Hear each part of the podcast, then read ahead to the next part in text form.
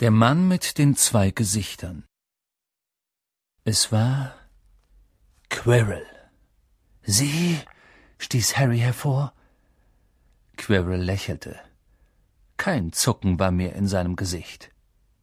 Ja, ich, sagte er gelassen. Hab mir schon halb gedacht, dass ich Sie hier treffen würde, Potter. Aber ich dachte Snape. Severus? Quirrell lachte und es war nicht sein übliches, zittrig schrilles Lachen, es war kalt und scharf. Ja, Severus scheint der richtige Mann dafür zu sein, nicht wahr? Recht nützlich, dass er umherschwirrt wie eine zu groß geratene Fledermaus.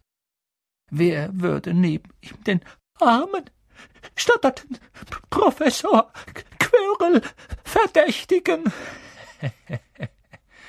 Harry konnte es nicht fassen. Das durfte einfach nicht wahr sein. Aber Snape hat versucht, mich umzubringen. Nein, nein, nein. Ich habe es getan. Ihre Freundin Miss Granger hat mich versehentlich umgerempelt, als sie beim Quidditch-Spiel zu Snape hinüberrannte, um ihn anzuzünden. Sie hat meinen Blickkontakt zu Ihnen unterbrochen. Ein paar Sekunden mehr, und ich hätte sie von diesem Besen heruntergehabt. Ich hätte es schon vorher geschafft, wenn Snape nicht einen Gegenzauber gemurmelt hätte, um sie zu retten. Snape hat versucht, mich zu retten? Natürlich, sagte Quirrell kühl. Warum glauben Sie, wollte er beim nächsten Spiel der Schiedsrichter sein? Er wollte dafür sorgen, dass ich es nicht noch einmal versuche. Wirklich eigenartig. Wenn Dumbledore dabei ist, kann ich ohnehin nichts ausrichten. Alle anderen Lehrer dachten, Snape wolle verhindern, dass Gryffindor gewinnt, und damit hat er sich richtig unbeliebt gemacht. Was für eine Zeitverschwendung, wenn ich sie heute Nacht schließlich doch umbringe. Quirrell schnippte mit den Fingern. Aus der Luft peitschten Seile hervor, die sich fest um Harrys Körper wickelten. Ihre Neugier bringt sie um Kopf und Kragen, Potter. Sie sind an Halloween in der Schule umhergeschlichen und sind auf mich gestoßen. Ich wollte mir ansehen, wie der Stein bewacht ist. Sie haben den Troll hereingelassen? Gewiss. Ich habe ein glückliches Händchen, wenn es um Trolle geht. Sie haben ja gesehen, was ich mit dem in der Kammer dort hinten angestellt habe.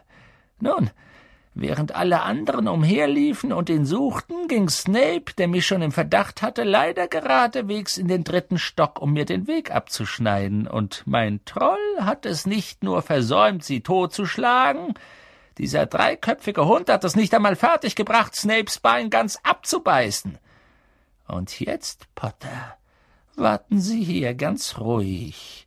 Ich muss mir diesen interessanten Spiegel näher ansehen. Erst jetzt erkannte Harry, was hinter Quirrell stand. Es war der Spiegel Nähergib. Dieser Spiegel ist der Schlüssel zum Stein, murmelte Quirrell und klopfte suchend am Rahmen entlang. Typisch Dumbledore, sich so etwas einfallen zu lassen. Aber er ist in London.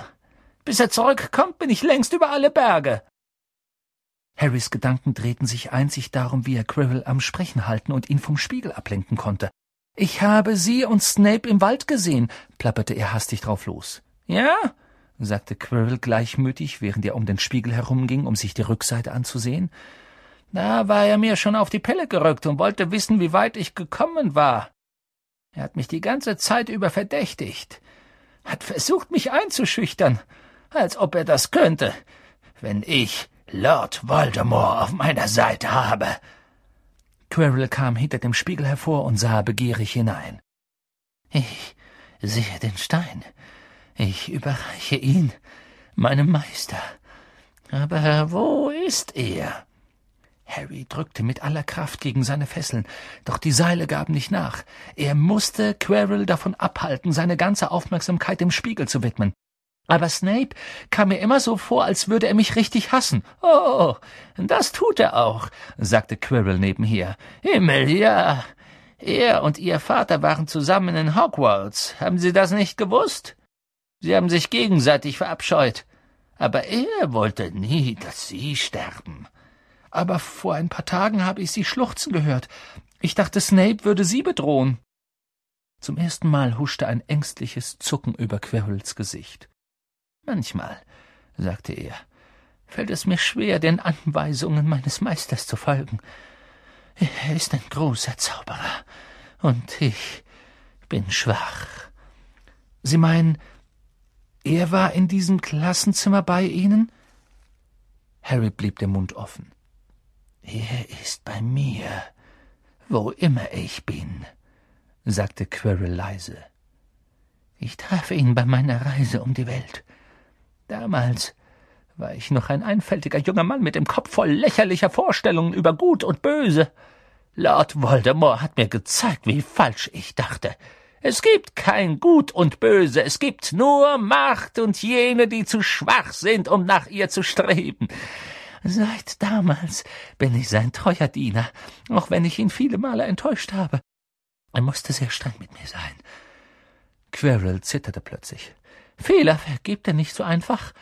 Als es mir nicht gelungen ist, den Stein aus Gringotts zu stehlen, war er äußerst missvergnügt. Er hat mich bestraft und beschlossen, mich näher im Auge zu behalten. Quirrells Stimme verlor sich. Harry fiel der Besuch in der Winkelgasse ein. Wie konnte er nur so dusselig gewesen sein?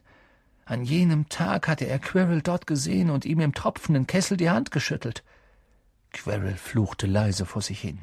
Ich verstehe nicht, ist der Stein im Innern des Spiegels? Sollte ich ihn zerschlagen? Harry raste der Kopf. Was ich im Augenblick mehr als alles auf der Welt möchte, dachte er, ist, den Stein vor Quirrell zu finden. Wenn ich in den Spiegel schauen würde, müsste ich mich eigentlich dabei sehen, wie ich den Stein finde. Und das heißt, ich wüsste, wo er versteckt ist. Doch wie kann ich hineinsehen, ohne dass Quirrell bemerkt, was ich vorhabe? Er versuchte sich ein wenig nach links zu bewegen, um vor das Glas zu kommen, ohne Quirrells Aufmerksamkeit zu erregen. Doch die Seile waren zu fest um seine Knöchel gespannt. Er stolperte und fiel zu Boden. Quirrell achtete nicht auf ihn. Er sprach immer noch mit sich selbst. Was tut dieser Spiegel? Wie wirkt er? Hilf mir, Meister! Und zu Harrys Entsetzen antwortete eine Stimme, und diese Stimme schien von Quirrell selbst zu kommen. Nutze den Jungen, Nutze den Jungen! Quirrell drehte sich zu Harry um. Ja, Potter! Komm her!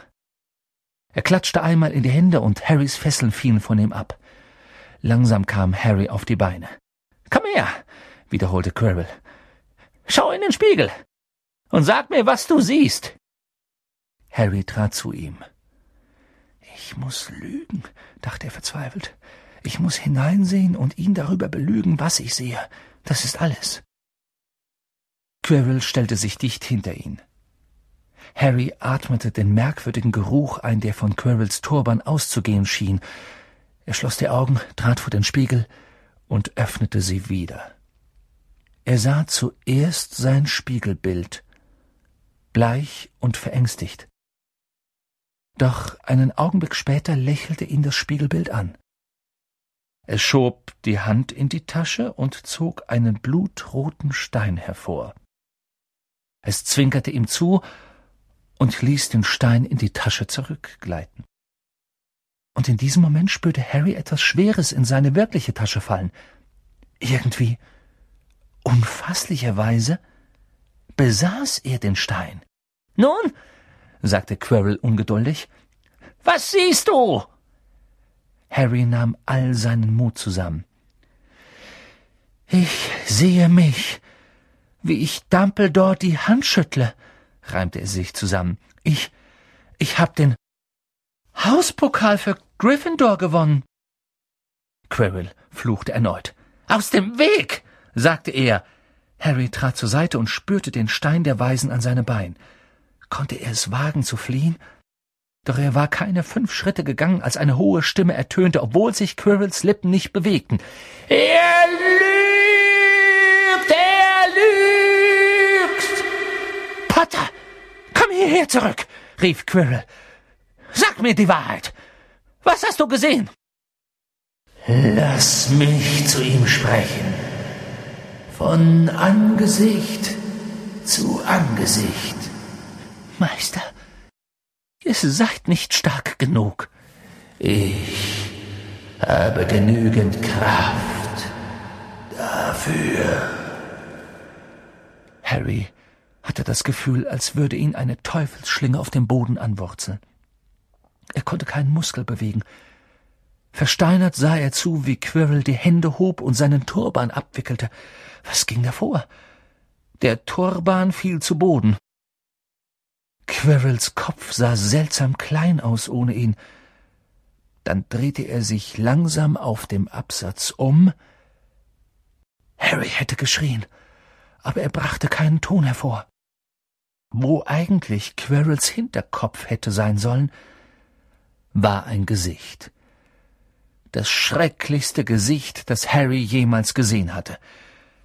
Es war kreideweiß mit stierenden roten Augen und einer Schlange gleich Schlitzen als Nasenlöchern. Harry Potter. Harry versuchte einen Schritt zurückzutreten, doch seine Beine wollten ihm nicht gehorchen. Siehst du, was aus mir geworden ist? Nur noch Schatten und Dunst. Ich habe nur Gestalt, wenn ich jemandes Körper teile. Aber es gibt immer jene, die willens sind, mich in ihre Herzen und Köpfe einzulassen. Ein Hornblut hat mich gestärkt in den letzten Wochen. Du hast den treuen Quirrell gesehen, wie er es im Wald für mich getrunken hat. Und sobald ich das Elixier des Lebens besitze, werde ich mir meinen eigenen Körper erschaffen können. Nun, warum gibst du mir nicht diesen Stein in deiner Tasche? Er wusste es also. Plötzlich strömte das Gefühl in Harrys Beine zurück. Er stolperte rückwärts. Sei kein Dummkopf, Rette besser dein eigenes Leben und schließ dich mir an. Oder du wirst dasselbe Schicksal wie deine Eltern erleiden.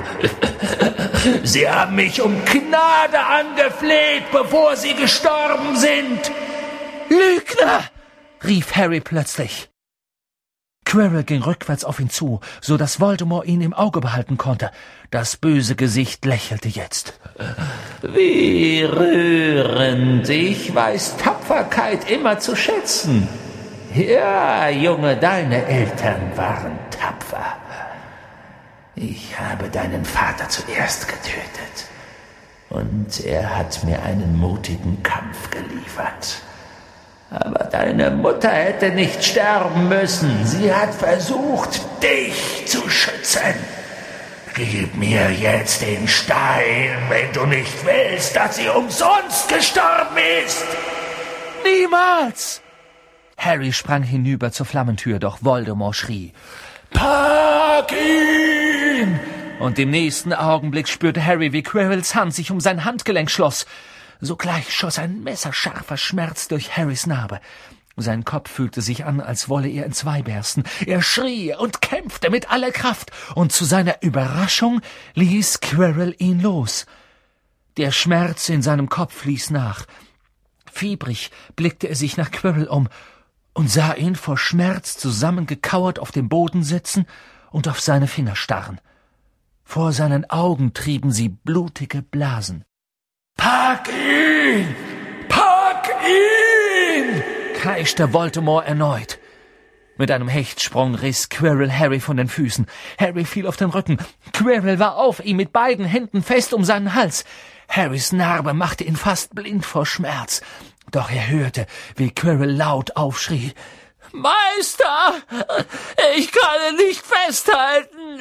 Meine Hände, meine Hände und obwohl Quirrell Harry mit den Knien zu Boden presste, ließ er seinen Hals los und starrte entgeistert auf seine Handflächen, die, wie Harry sehen konnte, verbrannt waren und fleischig rot glänzten. Dann töte ihn, Dummkopf, und scher dich fort! Quirrell hob die Hand, um einen tödlichen Fluch auszustoßen, doch Harry streckte unwillkürlich die Hand aus und presste sie auf Quirrells Gesicht. Quirrell rollte von ihm herunter, nun auch im Gesicht übersät mit Brandblasen, und jetzt wusste Harry, Quirrell konnte seine nackte Haut nicht berühren, ohne schreckliche Schmerzen zu leiden. Seine einzige Chance war, Quirrell festzuhalten und ihm anhaltende Qualen zu bereiten, so dass er keinen Fluch aussprechen konnte. Harry sprang auf die Füße, griff Quirrell am Arm und packte so fest zu, wie er konnte. Quirrell schrie und versuchte, Harry abzuschütteln. Der Schmerz in Harrys Kopf wurde immer heftiger. Er konnte nichts mehr sehen. Er konnte nur Quirrells schreckliche Schreie und Voldemorts Rufe hören. Töte ihn! Töte ihn! Und auch andere Stimmen vielleicht in seinem Kopf, die riefen Harry!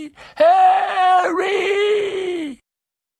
Er spürte, wie Quirrells Arm seinem Griff entwunden wurde, wusste, dass nun alles verloren war und fiel ins Dunkel. Tief, tief, tief. Vor seinen Augen glitzerte etwas Goldenes. Der Schnatz. Er versuchte nach ihm zu greifen, doch seine Arme waren zu schwer. Er blinzelte. Es war gar nicht der Schnatz. Es war eine Brille. Wie merkwürdig. Er blinzelte wieder. Das lächelnde Gesicht von Albus Dumbledore tauchte verschwommen über ihm auf. Guten Tag, Harry, sagte Dumbledore. Harry starrte ihn an. Dann kam die Erinnerung. Sir, der Stein. Es war Quirrell. Er hat den Stein. Sir, schnell, beruhige dich, mein Junge. Du bist nicht ganz auf der Höhe der Ereignisse, sagte Dumbledore. Quirrell hat den Stein nicht. Wer hat ihn dann? Sir, ich. Harry, bitte beruhige dich. Oder Madame Pomfrey wirft mich am Ende noch hinaus. Harry schluckte und sah sich um. Er musste im Krankenflügel sein. Er lag in einem Bett mit weißen Leintüchern und neben ihm stand ein Tisch, der aussah wie ein Marktstand voller Süßigkeiten. Gaben von deinen Freunden und Bewunderern, sagte Dumbledore strahlend. Was unten in den Kerkern zwischen dir und Professor Quirrell geschehen ist, ist zwar vollkommen geheim, doch natürlich weiß die ganze Schule davon. Ich glaube, deine Freunde, die Herren Fred und George Weasley, zeichnen verantwortlich für den Versuch, dir einen Toilettensitz zu schicken. Zweifellos dachten sie, es würde dich amüsieren. Madame Pomfrey jedoch meinte, er sei vielleicht nicht besonders hygienisch und hat ihn beschlagnahmt. Wie lange bin ich schon hier? Drei Tage. Mr. Ronald Weasley und Miss Granger werden sehr erleichtert sein, dass du wieder zu dir gekommen bist. Sie waren höchst besorgt. Aber, Sir, der Stein. Wie sehe, lässt du dich nicht ablenken. Nun gut, der Stein. Professor Quirrell ist es nicht gelungen, dir den Stein abzunehmen. Ich bin rechtzeitig dazugekommen, um dies zu verhindern, obwohl du dich auch allein sehr gut geschlagen hast, muss ich sagen. Sie waren da? Hat Hedwig Sie erreicht? Wir müssen uns in der Luft gekreuzt haben. Kaum hatte ich London erreicht, war mir klar, dass ich eigentlich dort sein sollte, wo ich gerade hergekommen war. Ich kam gerade noch rechtzeitig, um Quirrell von dir herunterzureißen. Das waren Sie? Ich fürchtete schon, zu spät zu kommen. Sie waren fast zu spät. Lange hätte ich ihn nicht mehr vom Stein fernhalten können. Es ging nicht um den Stein, mein Junge, sondern um dich. Die Anstrengung hat dich fast umgebracht. Einen schrecklichen Moment lang hielt ich dich für tot. Und was den Stein angeht. Er wurde zerstört. Zerstört? sagte Harry bestürzt. Aber Ihr Freund Nicholas Flamel. Ach, du weißt von Nicholas? sagte Dumbledore und klang dabei recht vergnügt. Du hast gründliche Arbeit geleistet. Nun, Nicholas und ich hatten ein kleines Gespräch und sind zu dem Schluss gekommen, dass dies das Beste ist. Aber das heißt, er und seine Frau werden sterben. Sie haben genug Elixier vorrätig, um Ihre Angelegenheiten regeln zu können, und dann, ja, dann werden Sie sterben. Dumbledore lächelte beim Anblick von Harrys verblüfftem Gesicht. Für jemanden, der so jung ist wie du, klingt es gewiss unglaublich, doch für Nicholas und Peronell ist es im Grunde nur, wie wenn sie nach einem sehr, sehr langen Tag zu Bett gingen. Schließlich ist der Tod für den gut vorbereiteten Geist nur das nächste große Abenteuer. Weißt du, eigentlich war der Stein gar nichts so Wundervolles. Geld und Leben, so viel du dir wünschst, die beiden Dinge, welche die meisten Menschen allem anderen vorziehen würden. Das Problem ist, die Menschen haben den Hang, genau das zu wählen, was am schlechtesten für sie ist. Harry lag da und wusste nicht, was er darauf sagen sollte. Dumbledore summte ein wenig und lächelte die Decke an. Sir, sagte Harry, ich habe nachgedacht. Selbst wenn der Stein weg ist, wird Voldem, ich meine, Du weißt schon wer. Nenn ihn Voldemort, Harry. Nenn die Dinge immer beim richtigen Namen. Die Angst vor einem Namen steigert nur die Angst vor der Sache selbst. Ja, Sir. Nun, Voldemort wird versuchen, auf anderem Wege zurückzukommen. Ich meine, er ist nicht für immer auf und davon, oder? Nein, Harry, das ist er nicht. Er ist immer noch irgendwo da draußen, vielleicht auf der Suche nach einem anderen Körper, der ihn aufnimmt. Weil er nicht wirklich lebendig ist, kann er nicht getötet werden. Quirrell hat er dem Tod überlassen. Seinen Gefolgsleuten erweist er genauso wenig Gnade wie seinen Feinden, wie auch immer Harry. Vielleicht hast du nur seine Rückkehr an die Macht hinausgezögert. Er braucht nur jemand anderen, der bereit ist, eine neue Schlacht zu schlagen, bei der er wohl verlieren wird, und wenn er immer wieder abgewehrt wird, wieder und immer wieder, vielleicht kehrt er dann nie an die Macht zurück. Harry nickte, hielt aber sogleich inne, denn sein Kopf schmerzte davon. Dann sagte er Sir, es gibt einige andere Dinge, die ich gerne wissen möchte, falls Sie es mir erklären können. Dinge, über die ich die Wahrheit wissen will. Die Wahrheit, Dumbledore seufzte. Das ist etwas Schönes und Schreckliches und sollte daher mit großer Umsicht behandelt werden. Allerdings werde ich deine Fragen beantworten, außer wenn ich einen sehr guten Grund habe, der dagegen spricht. Und in diesem Falle bitte ich dich um Nachsicht. Ich werde natürlich nicht lügen. Gut. Voldemort sagte, er hätte meine Mutter nur getötet, weil sie ihn daran hindern wollte, mich zu töten. Aber warum wollte er mich überhaupt töten? Dumbledore seufzte diesmal sehr tief. Herrje, gleich das Erste, was du mich fragst, kann ich dir nicht sagen. Nicht heute. Nicht jetzt. Eines Tages wirst du es erfahren. Schlag es dir erst einmal aus dem Kopf, Harry. Wenn du älter bist, ich weiß, das hörst du gar nicht gern, wenn du bereit bist, wirst du es erfahren. Und Harry wusste, dass es keinen Zweck hatte zu streiten. Aber warum konnte Quirrell mich nicht berühren? Deine Mutter ist gestorben, um dich zu retten. Wenn es etwas gibt, was Voldemort nicht versteht, dann ist es Liebe. Er wusste nicht, dass eine Liebe, die so mächtig ist wie die deiner Mutter zu dir, ihren Stempel hinterlässt. Keine Narbe, kein sichtbares Zeichen. So tief geliebt worden zu sein, selbst wenn der Mensch, der uns geliebt hat, nicht mehr da ist, wird uns immer ein wenig schützen. Es ist deine bloße Haut, die dich schützt. Quirrell voll Hass, Gier und Ehrgeiz, der seine Seele mit der Voldemorts teilt, konnte dich aus diesem Grunde nicht anrühren. Für ihn war es eine tödliche Qual, jemanden zu berühren, dem etwas so Wunderbares widerfahren ist.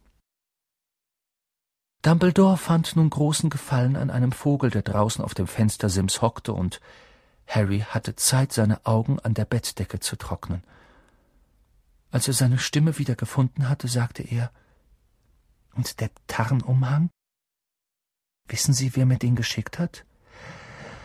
Ach, es traf sich, dass ihn dein Vater mir anvertraut hat, und ich dachte, dir gefiele er vielleicht. Dumbledore zwinkerte mit den Augen. Nützliche Dinge. Dein Vater hat ihn damals meistens genommen, um in die Küche zu huschen und etwas zum Naschen zu stibitzen. Und da ist noch etwas anderes. Dann schieß los. Quirrell sagte, dass Snape Professor Snape, Harry. Ja, er. Quirrell sagte, er hasst mich, weil er auch meinen Vater hasste. Ist das wahr? Nun, sie haben sich gegenseitig heftig verabscheut. Ganz ähnlich wie du und Mr. Malfoy. Und dann hat dein Vater etwas getan, was ihm Snape nie verzeihen konnte. Was? Er hat sein Leben gerettet. Was? Ja, sagte Dumbledore in Gedanken vertieft. Merkwürdig, wie es in den Köpfen der Menschen zugeht. Professor Snape konnte es nicht ertragen, in der Schuld deines Vaters zu stehen. Ich bin mir sicher, dass er sich dieses Jahr deshalb so bemüht hat, dich zu schützen, weil er das Gefühl hatte, dass er und dein Vater dann quitt wären. Dann konnte er endlich wieder an deinen Vater denken und ihn in aller Ruhe hassen. Harry versuchte das zu verstehen, doch sein Kopf fing davon an zu pochen und er gab auf. Und, Sir, da ist noch etwas. Nur noch das eine? Wie habe ich den Stein aus dem Spiegel bekommen? Ah, nun, ich freue mich, dass du mich danach fragst. Es war einer meiner vortrefflicheren Ideen, und unter uns gesagt, das will schon was heißen. Sieh mal, nur jemand, der den Stein finden wollte, finden, nicht benutzen, sollte ihn bekommen können. Die anderen würden nur sehen, wie sie Gold herstellen oder das Lebenselixier trinken. Mein Hirn überrascht mich gelegentlich. Nun, genug der Fragen. Ich schlage vor, du fängst mal an mit diesen Süßigkeiten. Oh, Bertie Botts Bohnen jeder Geschmacksrichtung. In meiner Jugend hatte ich leider das Pech, auf eine zu stoßen, die nach Erbrochenem schmeckte, und ich fürchte, seither habe ich meine Schwäche für sie verloren, aber ich denke, mit einer kleinen Toffeebohne bin ich auf der sicheren Seite. Meinst du nicht? Lächelnd schob er sich die goldbraune Bohne in den Mund, Kurz darauf würgte er sie wieder hervor. Meine Güte, Ohrenschmalz. Madame Pomfrey war eine nette Dame, aber sehr streng. Nur fünf Minuten, bettelte Harry. Kommt nicht in Frage. Sie haben Professor Dumbledore ja auch hereingelassen. Ja, natürlich. Er ist der Schulleiter. Das ist etwas ganz anderes. Du brauchst Ruhe. Ich ruhe doch. Sehen Sie, ich liege im Bett und alles. Ach, bitte, bitte, bitte, Madame Pomfrey. Na, Meinetwegen, sagte sie, aber nur fünf Minuten. Und sie ließ Ron und Hermine herein. Harry! Hermine schien drauf und dran, ihm schon wieder um den Hals zu fallen, und Harry war froh, dass sie es bleiben ließ, denn der Kopf tat ihm immer noch sehr weh. Oh, Harry, wir dachten schon, du würdest. Oh, Dumbledore war so besorgt. Die ganze Schule spricht darüber, sagte Ron. Was ist denn wirklich passiert? Es war eine jener seltenen Gelegenheiten, bei denen die wahre Geschichte noch unerhörter und aufregender ist als die wildesten Gerüchte. Harry erzählte ihnen alles von Quirrell, vom Spiegel, vom Stein und von Voldemort. Ron und Hermine waren sehr gute Zuhörer. Sie rissen an den richtigen Stellen Mund und Augen auf, und als Harry ihnen erzählte, was unter Quirrells Turban zum Vorschein gekommen war, schrie Hermine laut auf. Der Stein ist also vernichtet? sagte Ron schließlich. Flamel wird einfach sterben? Das habe ich gesagt. Aber Dumbledore glaubt, dass, wie war es nochmal? Für den gut vorbereiteten Geist der Tod nur das nächste große Abenteuer ist. Ich habe immer gesagt, dass er völlig von der Rolle ist, sagte Ron und schien recht beeindruckt davon, wie verrückt sein großes Vorbild war. Und was ist mit euch geschehen? sagte Harry. Nun, ich bin rausgekommen, sagte Hermine. Ich habe Ron aufgepäppelt, es hat eine Weile gedauert. Wir sind zur Eulerei hochgerast, um Dumbledore zu benachrichtigen, und da laufen wir ihm in der Eingangshalle über den Weg. Er wusste schon Bescheid und sagte nur, Harry ist hinter ihm her, nicht wahr? Und ist losgesaust in den dritten Stock. Glaubst du, er wollte, dass du es tust? sagte Ron. Wo er dir doch den Umhang deines Vaters geschickt hat und alles. Also, platzte Hermine los. Wenn das stimmt, möchte ich doch sagen, das ist schrecklich, du hättest umgebracht werden können. Nein, ist es nicht, sagte Harry nachdenklich. Er ist ein merkwürdiger Mensch, dieser Dumbledore. Ich glaube, er wollte mir eine Chance geben. Er weiß wohl mehr oder weniger alles, was hier vor sich geht. Ich wette, er hat recht gut geahnt, was wir vorhatten, und anstatt uns aufzuhalten, hat er uns gerade genug beigebracht, um uns zu helfen. Dass er mich herausfinden ließ, wie der Spiegel wirkt, war wohl kein Zufall. Mir kommt es fast so vor, als meinte er, ich hätte das Recht, mich Voldemort zu stellen, wenn ich konnte. Ja, Dumbledore ist auf Draht, allerdings, sagte Ron stolz. Hör mal, du musst für die Jahresabschlussfeier morgen wieder auf den Beinen sein. Die Punkte sind alle gezählt und Slytherin hat natürlich gewonnen. Du warst beim letzten Quidditch-Spiel nicht dabei. Ravenclaw hat uns weggeputzt ohne dich. Ja, aber das Essen ist sicher gut. In diesem Moment kam Madame Pumphrey herübergewirbelt. Ihr habt jetzt fast fünfzehn Minuten gehabt. Nun aber raus, sagte sie bestimmt. Nachdem er die Nacht gut geschlafen hatte, fühlte sich Harry fast wieder bei Kräften. Ich möchte zum Fest, erklärte er Madame Pumphrey, die gerade seine vielen Schachteln mit Süßigkeiten aufstapelte. Ich kann doch, oder? Professor Dumbledore sagt, es sei dir erlaubt zu gehen sagte sie spitz, als ob ihrer Meinung nach Professor Dumbledore nicht erkannte, wie gesundheitsgefährdend Feste sein konnten. Und du hast noch einen Besucher. Oh, gut, sagte Harry. Wer ist es? Kaum hatte er gefragt, schlüpfte Hagrid durch die Tür. Wie immer, wenn er sich in Räumen aufhielt, sah er verboten groß aus. Er setzte sich neben Harry, warf ihm einen Blick zu und brach in Tränen aus. Oh Gott, es war, es war alles mein verfluchter Fehler, schluchzte er, das Gesicht in den Händen vergraben. Ich hab dem bösen Wicht gesagt, wie ein Fluffy vorbeikommen kann. Ausgerechnet ich. Ach, es war das Einzige, was er nicht wusste, und ich, ich, ich hab's ihm gesagt. Du hättest sterben können, und alles für ein Drachenei. Oh, ich rühr kein Glas mehr an. Man sollte mich rausschmeißen und mich zwingen, als Muggel zu leben. Hagrid, sagte Harry entsetzt darüber, dass es Hagrid vor Gram und Reue schüttelte und große Tränen an seinem Bart herunterkullerten. Hagrid. Er hätte es schon irgendwie herausgefunden. Wir sprechen immerhin von Voldemort. Er hätte es herausgefunden, auch wenn du es ihm nicht gesagt hättest. Du hättest sterben können, wiederholte Hagrid, und nenn ja nicht den Namen. Voldemort! brüllte Harry, und Hagrid bekam einen solchen Schrecken, dass ihm das Weinen verging. Ich hab ihn gesehen, und ich nenne ihn bei seinem Namen. Bitte krieg dich wieder ein. Wir hatten den Stein, er ist zerstört. Er kann ihn nicht benutzen. Nimm einen Schokofrosch. Ich hab ganze Wagenladung davon. Hagrid wischte sich mit dem Handrücken die Nase und sagte, Da fällt mir ein, ich hab ein Geschenk für dich. Kein Wiesel-Sandwich, oder? sagte Harry mit besorgter Miene, und endlich ließ Hagrid ein leises Glucksen hören. Nö, Dumbledore hat mir gestern dafür freigegeben. Hätte mich natürlich stattdessen rausschmeißen sollen. Jedenfalls, das ist für dich. Es sah aus wie ein schönes, in Leder gebundenes Buch. Harry öffnete es neugierig.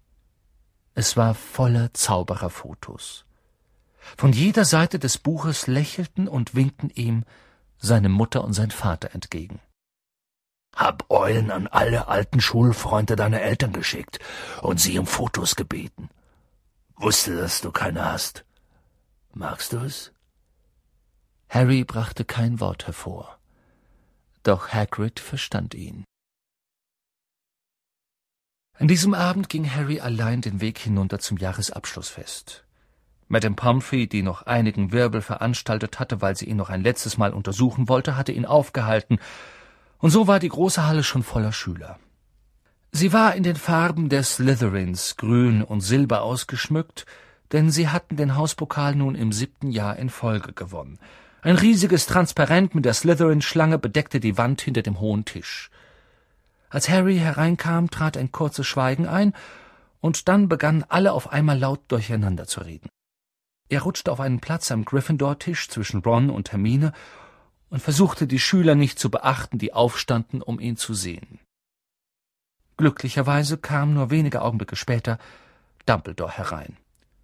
Das Geplapper erstarb. Wieder ein Jahr vorbei, rief Dumbledore ausgelassen. Und bevor wir die Zähne in unser köstliches Festessen versenken, muss ich euch mit dem schwefligen Geschwafel eines alten Mannes belästigen. Was für ein Jahr! Hoffentlich sind eure Köpfe ein wenig voller als zuvor. Ihr habt jetzt den ganzen Sommer vor euch, um sie wieder hübsch leer zu räumen, bevor das nächste Schuljahr anfängt. Nun, wie ich es verstehe, muss jetzt dieser Hauspokal überreicht werden und auf der Tabelle sieht es wie folgt aus. An vierter Stelle Gryffindor mit 312 Punkten, an dritter Hufflepuff mit 352, Ravenclaw hat 426 und Slytherin 472 Punkte. Vom Tisch des Slytherins brach ein Sturm aus Jubelrufen und Fußgetrappel los. Harry sah Draco Malfoy mit dem Becher auf den Tisch hauen. Von dem Anblick wurde ihm fast schlecht. Ja, ja, gut gemacht, Slytherin, sagte Dumbledore. Allerdings müssen auch die jüngsten Ereignisse berücksichtigt werden. In der Halle wurde es sehr leise. Das Lächeln auf den Gesichtern der Slytherins verblasste. Ähm, sagte Dumbledore, ich hab hier noch ein paar letzte Punkte zu vergeben. Schauen wir mal. Ja? Zuerst an Mr. Ronald Weasley. Ron lief purpurrot an. Er sah aus wie ein Radieschen mit einem schlimmen Sonnenbrand. Für die beste Schachpartie, die in Hogwarts seit vielen Jahren gespielt wurde, verleihe ich Gryffindor fünfzig Punkte. Fast hoben die Jubelschreie der Gryffindors die verzauberte Decke noch höher in die Lüfte. Die Sterne über ihren Köpfen schienen zu erzittern. Nicht zu überhören war Percy, der den anderen Vertrauensschülern mitteilte, Mein Bruder, müsst ihr wissen, mein jüngster Bruder ist durch McGonagalls riesiges Schachspiel gekommen. Endlich kehrte wieder Ruhe ein. Zweitens, Miss Hermine Granger, für den Einsatz kühler Logik im Angesicht des Feuers verleihe ich Gryffindor fünfzig Punkte. Hermine begrub das Gesicht in den Armen. Harry hatte das sichere Gefühl, dass sie in Tränen ausgebrochen war. Tisch auf, Tisch ab waren die Gryffindors vollkommen aus dem Häuschen. Sie hatten hundert Punkte mehr. Drittens, Mr. Harry Potter, sagte Dumbledore. In der Halle wurde es totenstill. Für seine Unerschrockenheit und seinen überragenden Mut verleihe ich Gryffindor sechzig Punkte. Ein ohrenbetäubendes Tosen brach los. Wer noch rechnen konnte, während er sich heiser schrie, wusste, dass Gryffindor jetzt 472 Punkte hatte. Genauso viel wie Slytherin. Sie hatten im Kampf um den Hauspokal Gleichstand erreicht. Hätte Dumbledore Harry doch nur einen Punkt mehr gegeben. Dumbledore hob die Hand. In der Halle wurde es allmählich still. Es gibt viele Arten von Mut, sagte Dumbledore lächelnd. Es verlangt einiges an Mut, sich seinen Feinden entgegenzustellen doch genauso viel den eigenen Freunden in den Weg zu treten. Deshalb vergebe ich zehn Punkte an Mr. Longbottom.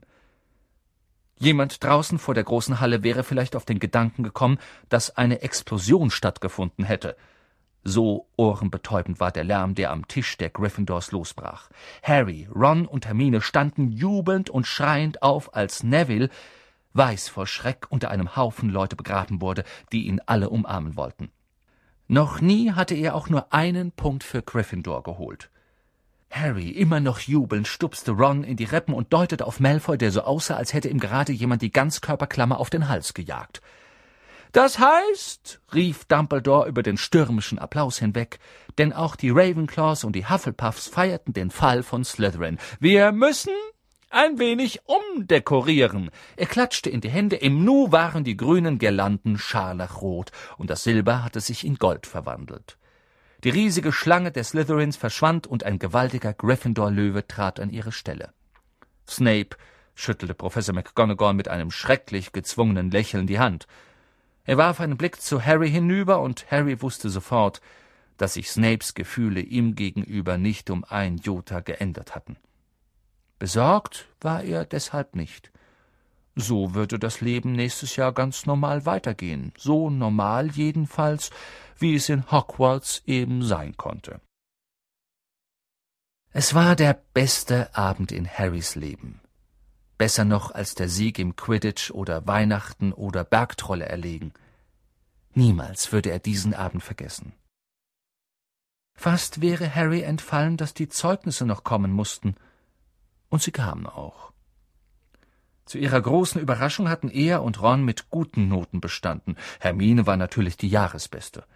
Selbst Neville, dessen gute Noten in Kräuterkunde die Miserablen in Zaubertränke wettmachten, hatte es mit Hängen und Würgen geschafft. Gehofft hatten sie, dass Goyle, der fast so dumm war wie Fies, vielleicht rausfliegen würde, doch auch er schaffte es. Jammer schade. Doch wie Ron sagte, man kann im Leben nicht alles haben. Und plötzlich waren ihre Schränke leer, ihre Koffer gepackt, Nevilles Kröte wurde in einer Ecke der Toiletten umherkriechend gefunden, alle Schüler bekamen Zettel in die Hand, auf denen sie ermahnt wurden, während der Ferien nicht zu zaubern. Ich hoffe immer, dass Sie diese Zettel mal vergessen, sagte Fred Weasley enttäuscht. Hagrid stand bereit, um sie zur Bootsflotte hinunterzuführen, mit der er sie über den See fuhr. Sie bestiegen den Hogwarts Express, Während sie schwatzten und lachten, wurde das Land allmählich grüner. Sie aßen Bertie Botts Bohnen jeder Geschmacksrichtung und sahen Muggelstädte vorbeiziehen. Sie legten ihre Zaubererumhänge ab und zogen Jacken und Mäntel an, und dann fuhren sie auf Gleis neun Viertel in den Bahnhof von King's Cross ein. Es dauerte eine ganze Weile, bis sie alle vom Bahnsteig herunter waren. Ein verhutzelter alter Wachmann stand oben an der Fahrkartenschranke und ließ sie jeweils zu zweit oder zu dritt durch das Tor, so dass sie nicht alle auf einmal aus einer festen Mauer herausgepurzelt kamen und die Muckel erschreckten. Ihr müsst uns diesen Sommer über besuchen kommen, sagte Ron. Ihr beide. Ich schick euch eine Eule. Danke, sagte Harry. Ich brauche was, auf das ich mich freuen kann. Unter Geschubse und Gedrängel näherten sie sich dem Tor zur Muckelwelt. Manche von den anderen Schülern riefen Ciao, Harry. Bis dann, Potter. Immer noch berühmt, sagte Ron und grinste ihn an. Nicht da, wo ich hingehe. Das kann ich dir versprechen, sagte Harry. Er, Ron und Hermine gingen zusammen durch das Tor. Da ist er, Mom, da ist er. Schau. Es war Ginny Weasley, Rons kleine Schwester, doch sie deutete nicht auf Ron. Harry Potter, kreischte sie. Schau, Mom, ich kann ihn sehen. Sei leise, Ginny, und man zeigt nicht mit dem Finger auf Leute. Mrs. Weasley lächelte ihnen entgegen. Ein anstrengendes Jahr hinter euch, sagte sie. Sehr, sagte Harry. Danke für die Plätzchen und den Pulli, Mrs. Weasley. Ach, gern geschehen, mein Junge. Bist du bereit? Es war Onkel Vernon. Immer noch purpurrot im Gesicht, immer noch mit Schnurrbart immer noch wütend darüber, wie Harry nur so gelassen einen Käfig mit einer Eule in einem Bahnhof voller normaler Menschen herumtragen konnte. Hinter ihm standen Tante Petunia und Dudley, entsetzt beim bloßen Anblick von Harry. Sie müssen Harrys Familie sein, sagte Mrs. Weasley. Man mag es so ausdrücken, sagte Onkel Vernon. Beeil dich, Junge. Wir haben nicht den ganzen Tag Zeit. Er schritt davon. Harry blieb für ein Abschiedswort bei Ron und Hermine stehen. Wir sehen uns dann im Sommer. Ich hoffe, du hast schöne Ferien, sagte Hermine und sah ein wenig zweifelnd Onkel Vernon nach, entsetzt darüber, dass jemand so unfreundlich sein konnte. Oh, ganz bestimmt, sagte Harry, und sie waren überrascht, dass sich ein verschmitztes Lächeln über sein Gesicht breitete. Die wissen ja nicht, dass wir zu Hause nicht zaubern dürfen. Ich werde diesen Sommer viel Spaß haben mit Dudley.